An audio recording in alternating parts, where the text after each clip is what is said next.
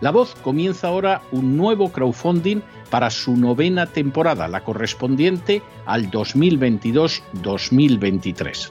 Lo hace además en unos momentos en que la libertad de expresión está más amenazada que nunca en décadas en España, en Hispanoamérica y en el resto del mundo. Una vez más, como en las temporadas anteriores, está en sus manos la conclusión o la continuidad del programa La Voz. Debido a la crisis económica creciente, al cambio del dólar en relación con el euro y sobre todo a la censura del programa en redes con su correspondiente desmonetarización, en esta novena temporada nos vemos obligados a subir el objetivo hasta la cifra de 130.000 dólares. Con el crowdfunding se mantiene la emisión en directo, en abierto y de forma gratuita del programa a través de YouTube, iBox, SoundCloud, Spotify, Apple Podcasts, Google Podcasts, Tunnel y Stitcher. Además, por supuesto, de encesarvidal.tv. De hecho, es este crowdfunding el que permitirá poder seguir emitiendo en cesarvidal.tv, ya que sin la continuidad de la voz no puede haber continuidad de contenidos en ese canal televisivo. Si la voz, tras la conclusión de esta temporada, no pudiera regresar en el mes de octubre, quizá no sucedería algo tan grave. Una vez más, habría quedado de manifiesto como tantas veces a lo largo de la historia de las naciones hispanas, que para muchos es preferible quejarse, protestar o amargarse a enfrentarse de manera práctica con un problema concreto. No pasaría nada. La voz simplemente dejaría de emitirse por la sencilla razón de que no hay suficientes personas dispuestas a asumir el apoyo de su causa, que es la de la libertad y de la verdad la de la información independiente y la opinión rigurosa, la de la lucha contra las tiranías y contra aquellos proyectos que pretenden convertir en esclavos a los seres humanos. Si piensan que merece la pena seguir escuchando día a día la voz, son ustedes bienvenidos a la hora de contribuir al nuevo crowdfunding que permitirá que puedan escuchar este programa radiofónico una temporada más. Muchas, muchas, muchas gracias por todo. God bless you. Que Dios los bendiga.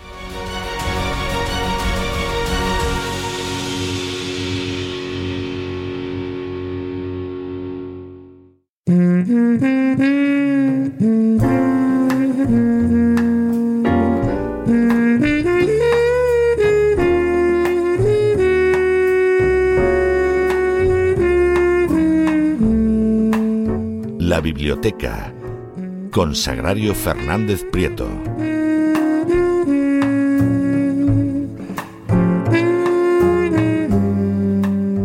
Y estamos de regreso y estamos de regreso precisamente para tomarnos un respiro de cultura, una bocanada de literatura de esas extraordinarias que nos administra doña Sagrario Fernández Prieto todos los jueves por la noche y ya está con nosotros y ya nos está abriendo las puertas de su biblioteca.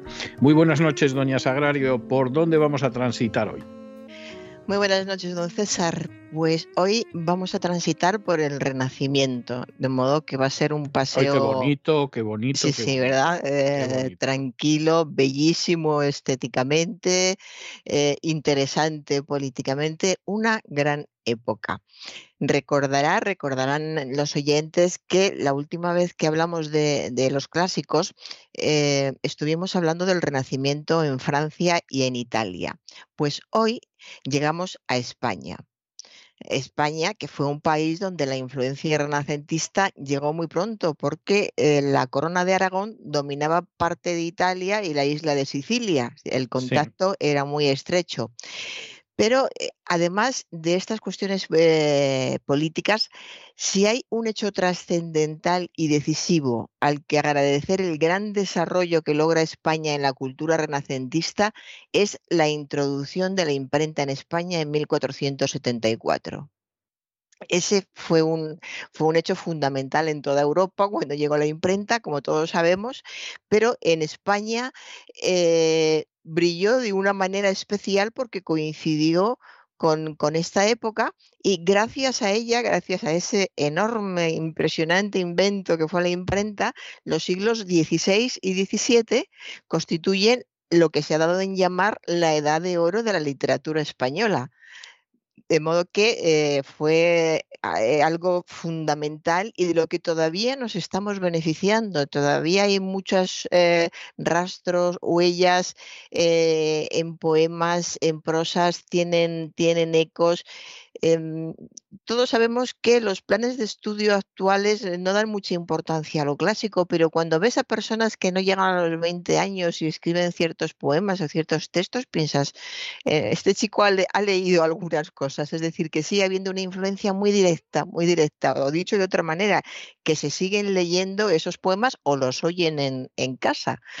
Es decir, pues como le decía, vamos a hablar del Renacimiento, primero dentro del siglo XVI, que es propiamente el siglo del Renacimiento y que tiene dos etapas, la del final del reinado de los reyes católicos y la época de Carlos I, que fue de 1500 a 1556, y la segunda etapa que fue la época de Felipe II, desde 1556 a 1598. La primera etapa, la de los reyes católicos y Carlos I, fue una etapa de imitación, mm, de aclimatarse, digamos, a las formas y temas que iban llegando de, Italia. Y la segunda etapa, la época de Felipe II, se caracteriza por una especie de nacionalización de los temas que es decir, una asimilación de esos temas que han llegado y cuando se asimilan quiere decir que están ya más cerca del lugar al que han llegado que del lugar de origen, aunque no se puede perder de vista porque todavía es evidente, siempre será evidente cuál es el origen. Mm, de modo que eh, y esto también es muy importante, a esto hay que añadir la incorporación de la temática religiosa en esta segunda etapa. De modo que vamos a empezar por la poesía durante el imperio de, Carlos I. Eh, recordemos que en el siglo XV los poetas escribieron según la moda de Dante, eh, era una moda en la que se escribía con muchísimas eh, alegorías. Aquí le imitaron en España, quiero decir, le imitaron eh, Santillana o Juan de Mena. Y los poetas del 16, sin embargo, escogen por maestro a Petrarca. Petrarca ha sido el gran maestro de los poetas en, eh, yo diría que en toda, en toda Europa y de Europa eh, pasaron, cruzaron mares, es decir, que la influencia y el magisterio de Petrarca ha sido enorme, impresionante. Eh, en primer lugar, hay que tener también en cuenta que es una época en que se empieza a viajar mucho y los viajes, que esto es algo que llama, a mí siempre me llama la atención cuando vuelvo a tocar este tema, cuánto viajaban de Italia a España y viceversa. Creo que ya lo hemos comentado en algún otro programa hablando de, los clásicos. Lo que pasa, lo que pasa que era ir a otra provincia. Claro, es como, como usted me dice cuánto iba la gente de Madrid a Andalucía. Pues sí, sí, es Pero tenían que cruzar el mar o cruzar cordilleras. Sí, o ir por tierra, que muchas veces iba por, tierra, pues pero era agradable porque se iba por el sur de Francia, o sea, no, no estaba mal el viaje. ¿eh? a mí me parece que estaba estupendo, pero necesitaba mucho tiempo y la gente, eh, la gente, había muchas personas que hacían muy a menudo ese viaje, no solamente gente con dinero, bueno, había gente de todo tipo. Sí, sí. Pero, pero vamos a ver, pero es que en aquel entonces para viajar se necesitaba mucho tiempo, porque es que hacer un Madrid-Valladolid Vamos, que ahora te llevo unas orillas y punto, tardabas tres días. O sea que, que es que en última instancia, si la gente salía de casa, ya sabía que tenía que echar bota y merienda, o sea, que, que realmente eh, era para días, ¿no? Nosotros nos hemos acostumbrado a que ya esos viajes los hacemos en horas, pero lo normal era que duraran días y a veces semanas. Sí, sí, ¿no? Sí, así es. Pues eh, por eso eran tan frecuentes los, los, viajes y también los poetas humanistas viajaron a, Italia y los italianos, los poetas italianos, eh, venían a, España. Pues, eh, por ejemplo, Castiglioni, Navallero, fueron poetas muy importantes que estuvieron en España y dieron lugar a que se adoptara en nuestra literatura, se fuera, eh, se fuera introduciendo de una manera muy, muy evidente, muy, muy, muy, eh, muy ligera y, muy, bien, muy bien asimilada, muy vitalmente asimilada, diría yo. Pues se fueron adaptando todos estos gustos y formas renacentistas. Eh, había muchas ganas de recitar, los poetas recitaban sus versos, se escuchaban unos a otros. Entonces hay que imaginarse tanto a unos como a otros escuchando unos versos que les gustaban en un idioma diferente, pero por otra parte muy parecido al suyo, es decir, que podían entender el significado fácilmente y al mismo tiempo el ritmo tenía algo, la musicalidad más que el ritmo, la musicalidad era un tanto diferente. Así que la, influencia era de ida y vuelta y en nuestra literatura eh, fue algo fundamental. Estamos hablando, sí. Y tiene una enorme lógica, porque claro, una, una forma poética como, como es el soneto, por ejemplo, pues es que al final el soneto ¿Dónde puede imitarse? Pues en España, que posiblemente tiene los más grandes autores de sonetos, aunque no naciera en España, en Francia, porque es una lengua parecida y para de contar. O sea, Shakespeare es verdad que escribió sonetos, pero, pero con escribir sonetos no suenan igual ni de lejos al soneto italiano, al soneto español, incluso al soneto francés. Es que, claro, al final estamos hablando de lenguas que son parecidas y que por eso permite ese tipo de préstamo. Sí, así es. Pues eh, en estos préstamos eh, las formas eh, ya sabemos cuáles son, sobre todo se adoptó el endecasílabo, fue a partir de ese momento el gran verso, el verso tipo, el, modelo para, escribir poesía fue el endecasílabo y los temas eran amorosos y, pastoriles eh, fundamentalmente. Y entre los poetas que, que surgieron surgió Juan Boscán, un, catalán que se había educado en la corte de los reyes católicos y había servido al emperador y al duque de Alba. Y el año 1526 eh, es una fecha importante en cuanto a la poesía española, en lo que se refiere a la poesía española, porque hallándose en Granada la corte del emperador, el embajador de Venecia, que era entonces Andrea Navallero, y Juan Boscan sostienen una plática sobre poesía. Y en esta plática, el veneciano insta, apremia a Boscan a que ensaye en castellano sonetos, ahora entrecomillamos, sonetos y otras artes de trovas usadas por los buenos autores de Italia. ¿Se imagina qué conversación tan maravillosa debió de ser? Estaban hablando de poesía, de lo que significaba, de los temas, de lo que, lo que utilizaban. y entonces el italiano dice, ¿por qué no pruebas a utilizar esta, esta medida? como quien dice, pues ¿por qué no pruebas a ver qué tal te sienta esta chaqueta? Algo parece algo similar, ¿no? Y y probó, eh, empezó a probar eh, Boscan y después de Boscan siguieron probando muchos porque aquello tenía el endecasílabo, tiene una musicalidad tan especial que incluso sin ser poeta, sin dedicarse a la poesía, si un día quieres escribir un poema, eh, es muy probable que directamente te salgan en decasílabos no vamos a decir cómo van a ser, no es que vayan a ser buenos, pero la medida surge con mucha, mucha facilidad. Tiene que haber algo en nuestra mente, alguna estructura mental que hace que esa medida sea fácil a la hora de, escribir.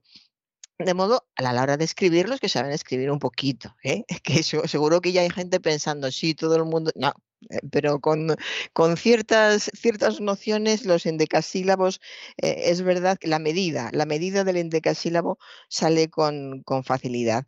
De modo que el, ya fíjese que Santillana, el marqués de Santillana, que creo que ya hablamos, sí, ya hemos hablado de él, había intentado hace de esto un siglo, en estos momentos estamos, estamos hablando del, 16, em, pues un siglo antes, Santillana ya había intentado en sus sonetos, unos sonetos que llevaban un subtítulo, Fechos al itálico modo.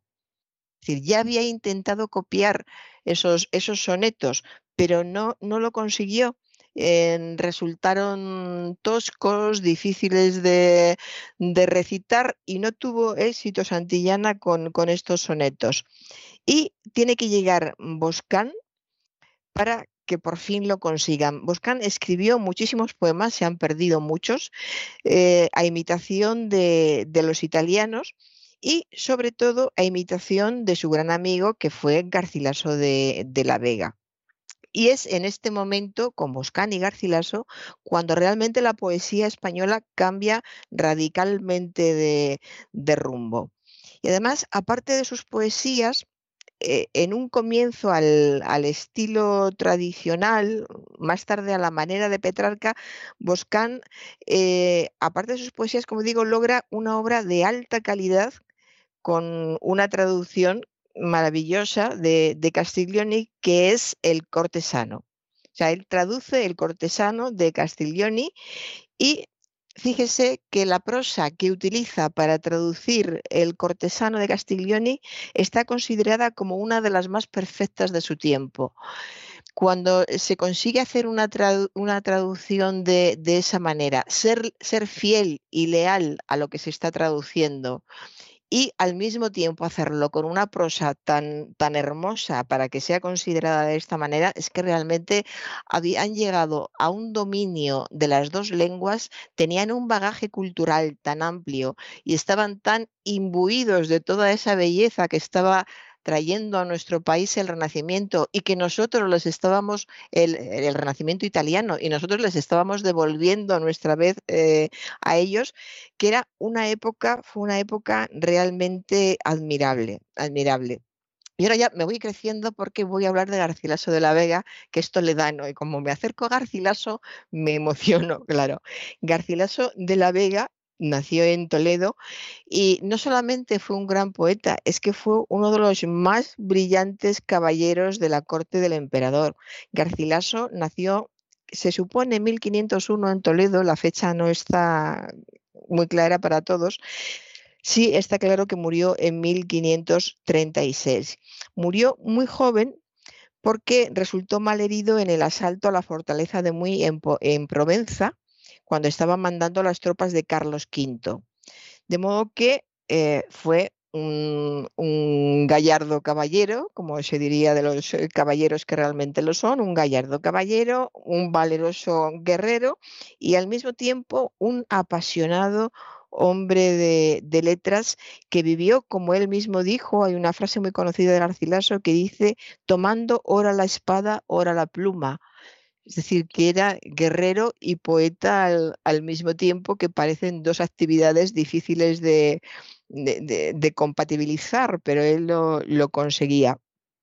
E, él, eh, Garcilaso, siguió al, emperador en muchísimas campañas, pasó muy largas temporadas en, en, Italia conviviendo con los escritores más famosos de la época y también, también en una ocasión fue desterrado por el propio emperador a Viena por haber asistido a la boda de un sobrino, hijo de un hermano que militaba con los comuneros. fíjese que a un caballero con, estas características, que además era amigo, se le desterraba, se le, desterró por ese, ese, detalle de haber asistido a una boda que no era conveniente que, asistiera y estuvo desterrado durante un tiempo en, Viena.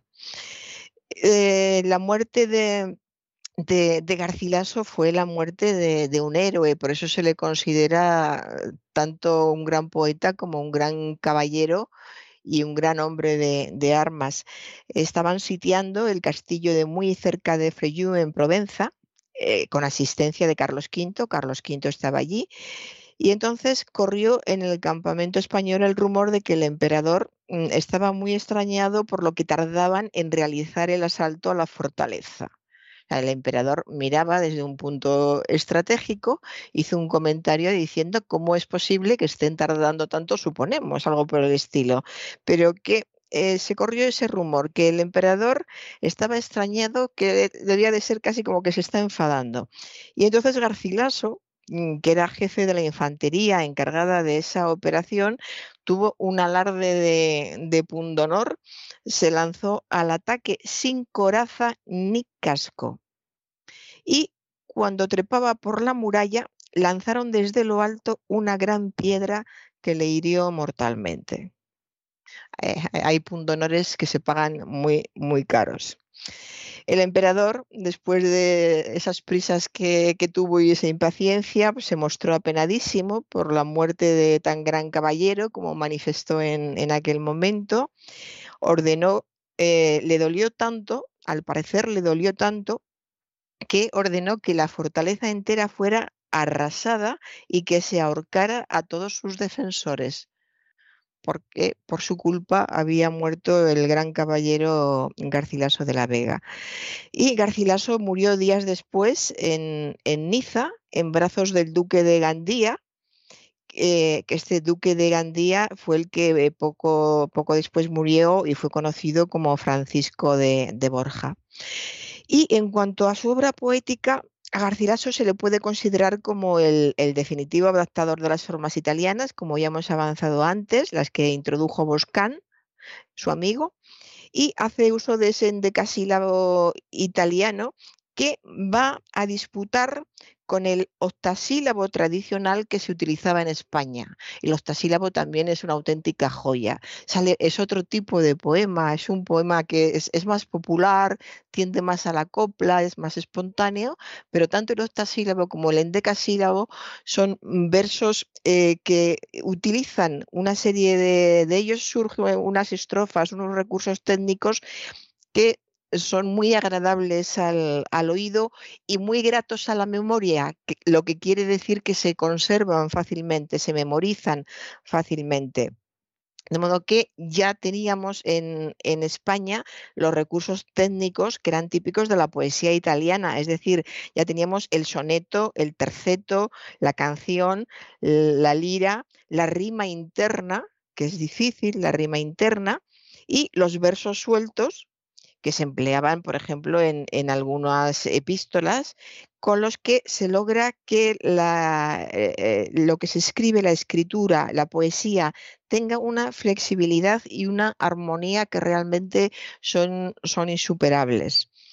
La obra de, Garcilaso fue corta, porque murió, murió muy, muy joven, lamentablemente, y su obra se reduce a tres églogas, cinco canciones, dos elegías, una epístola y 38 sonetos. Es una producción corta, pero tan... Tan pero sustanciosas realmente. Como para que se le considere un altísimo poeta, no solamente en, España, un altísimo poeta que expresa sus sentimientos con, con un lenguaje purísimo y con una naturalidad eh, el adjetivo terso, que a mí me gusta mucho, pero reconozco que llega un momento en que puede sonar tópico, hay escrituras que son tersas, tanto en verso como en prosa. Mm, lograr esa tersura en verso es más difícil. Y Garcilaso lo lograba con muchísima facilidad.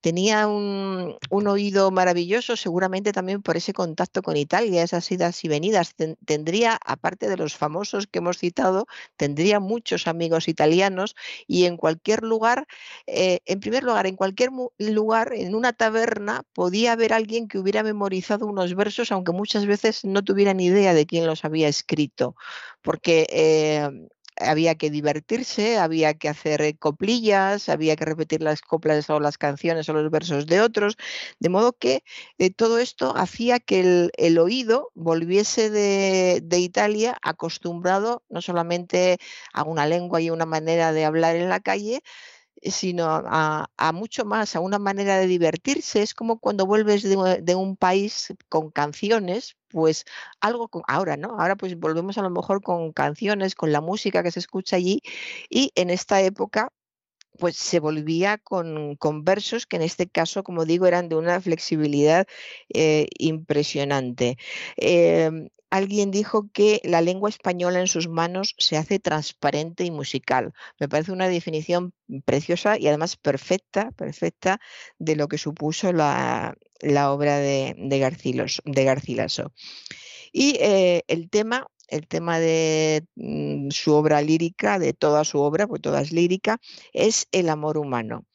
Garcilaso eh, no tuvo suerte en el amor, amó sin ser correspondido a una hermosa dama portuguesa que se llamaba Isabel Freire, y todos sus versos, estos versos de técnica petrarquista, eh, que poseen esa tonalidad em, más viril, más austera, cuando describe lo irremediable de aquellos amores desesperados eh, tienen un, aportan un, dolor, una tristeza que se puede recuperar otra vez cuando vuelve a ser el, caballero armado que es y a, lo que responde.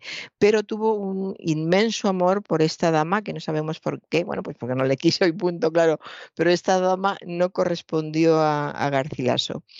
Y también, por encargo de un amigo suyo, compuso eh, una célebre canción, A la flor de nido, con la que introduce en la poesía española la estrofa denominada lira las liras en la época del, eh, Renacimiento fueron muy importantes. Se escribieron muchas, eh, muchas estrofas con esta medida, con, las liras. Y en definitiva, entre el, carisma, diríamos ahora, el carisma personal que tuvo Garcilaso, las pruebas que, que conservamos escritas de que realmente era, era un gran poeta, lo que sabemos, que también está demostrado de que fue un gran caballero y un gran militar, pues es, un hombre como para sentirse orgulloso de que, de que sea de que sea de, nuestra patria, que nos pertenezca, podíamos, podíamos decir.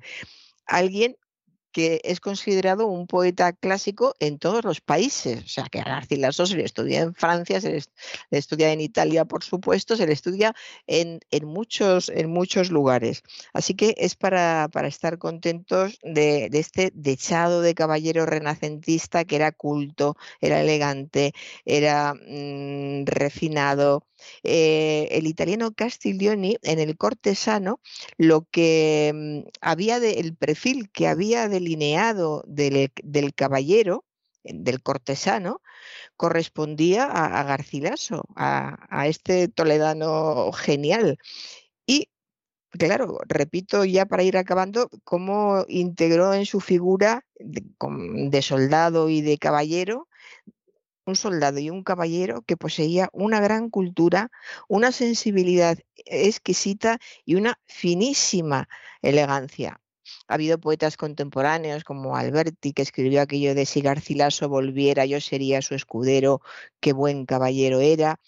En que Garcilaso ha sido siempre un, referente y un poeta que a pesar de ser de esta época se puede leer ahora mismo, leer, perdón, eh, si abrimos una antología, hay poetas a lo mejor de, bueno, los poetas del 18, aparte de que hay pocos, hay muchos que se pueden saltar sin que nos remuerda la conciencia y pasa, Y del 19 casi. Y del, y, del, 19, también, efectivamente. Y sin embargo, Garcilaso, siendo anterior, que podríamos considerar que está más lejos en el considerar, no, es un hecho que está más lejos de nosotros en el tiempo, sin embargo, eh, se, lee, se, lee, se lee muy bien es, cercano y es alguien que, mm, te resulta familiar siempre, esa, cadencia que tienen sus versos, esa manera de, escribir, te parece que son de alguien que, has visto hace muy poco o has leído hace muy poco. Y no, son, son de alguien que vivió hace, hace siglos. Y bueno, y como ejemplo, iba a acabar con Garcilaso, pero para acabar con la escuela, lo que voy a hacer es acabar con la escuela petrarquista, que también es un buen cierre y es, y es rápido.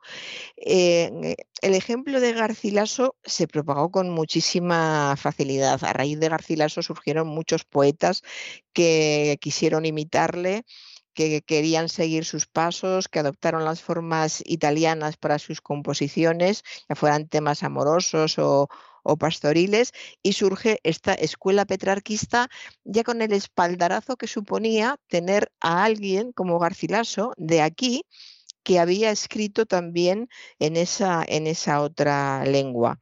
Y siguiendo Garcilaso, pues tenemos a poetas como Hernando de Acuña y tenemos a un poeta que es muy conocido y es con el que quiero acabar. Tenemos a Gutiérrez de Cetina. Gutiérrez de Cetina. El de ojos claros, serenos. Ese mismo. ¿La tiene usted delante para que nos la lea? No, no la tengo, pero la busco. En lo que estoy hablando con usted, ah, encuentro el ojos claros, serenos. Si de un dulce mirar soy salada. La encuentro, ¿eh? Vale, vale. Pues con este, mientras usted la busca, eh, con este ojos claros, serenos, es famosísimo, también famoso allende las fronteras. Y es un madrigal que se aprende, antes se aprendía de memoria en el. Antes se aprendía de memoria, sí, sí. No, sé, ahora lo dudo mucho que ahora se haga lo mismo, pero incluso sin que se, se, estudie en los, en los colegios, gente que ha estudiado muy poco, sin tener ni idea de quién es el autor, claro que lo de ojos claros serenos eh, es, eh, puede surgir muy fácilmente si tienes enfrente unos ojos claros serenos. pero no, aparte, de usted sin ir más lejos. Sin ir más lejos. Pero aparte de, eso, tiene, tiene algo más. Tiene esa, esa música, todo lo que reúne todo lo que hemos estado diciendo hasta ahora, aunque no sea del gran Garcilaso. Esa eh, serenidad, esa pasión al mismo tiempo ese recordar que existe la, belleza, ese querer sentir el, amor, es un compendio perfecto de lo que es el renacimiento. Y en cuanto lo tenga usted delante, avíseme que yo me callo. Lo tengo, lo tengo. Pues venga, vamos, pues vamos. Ojos claros, serenos, si de un dulce mirar sois alabados, ¿por qué si me miráis, miráis airados? Si cuanto más piadosos, más bellos parecéis aquel que os mira, no me miréis con ira, porque no parezcáis menos hermosos. Ay, tormentos rabiosos, ojos claros, serenos, ya que así me miráis, miradme al menos. Magnífico, don César. Eh, Gutiérrez de Cetina es que era muy bueno. Sí, era muy bueno y usted lo, ha recitado muy bien. Así que yo creo que hemos puesto, aunque sea un tópico decirlo, pero sí es un broche de oro para acabar los clásicos. Seguimos todavía con el programa, supongo, pero el, eh, este es nuestro último clásico de la temporada y me parece maravilloso acabar con un madrigal, con el madrigal de, de Cetina, recitado por, por usted. Bueno, y le voy a poner otro broche, y es que estamos hablando de ese renacimiento, y yo le voy a dejar el canto del caballero tocado, interpretado con vihuela de, música renacentista española. O sea, hoy la verdad es que acabamos con doble broche y muy hermoso, tanto poética como musicalmente. Maravilloso. Pues nos retiramos a los aposentos de Palacio, don César. Sí, sí. No, usted tiene castillo, ¿no? Yo Palacio. Yo, lo que tengo hoy es hasta televisión, o sea que hoy, hoy lo tengo complicado, pero en fin, otra vez será en cualquiera de los casos. Pues nos vemos ya la semana que viene, que es la última semana de emisión de esta temporada. Muchísimas gracias por todo, doña Sagrario. Gracias a usted, don César. Y con estos delicados compases del canto del caballero de la música renacentista española, hemos llegado al final de nuestra singladura de hoy del programa La Voz. Esperamos que lo hayan pasado bien, que se hayan entretenido, que hayan aprendido incluso un par de cosillas útiles y los emplazamos para mañana, Dios mediante, en el mismo lugar y a la misma hora. Y como siempre, nos despedimos con una despedida sureña. God bless you. Que Dios los bendiga. El programa La Voz es una producción de Artorias Incorporated y al amparo del derecho a la libertad de expresión no se hace responsable de las opiniones vertidas en el curso del mismo.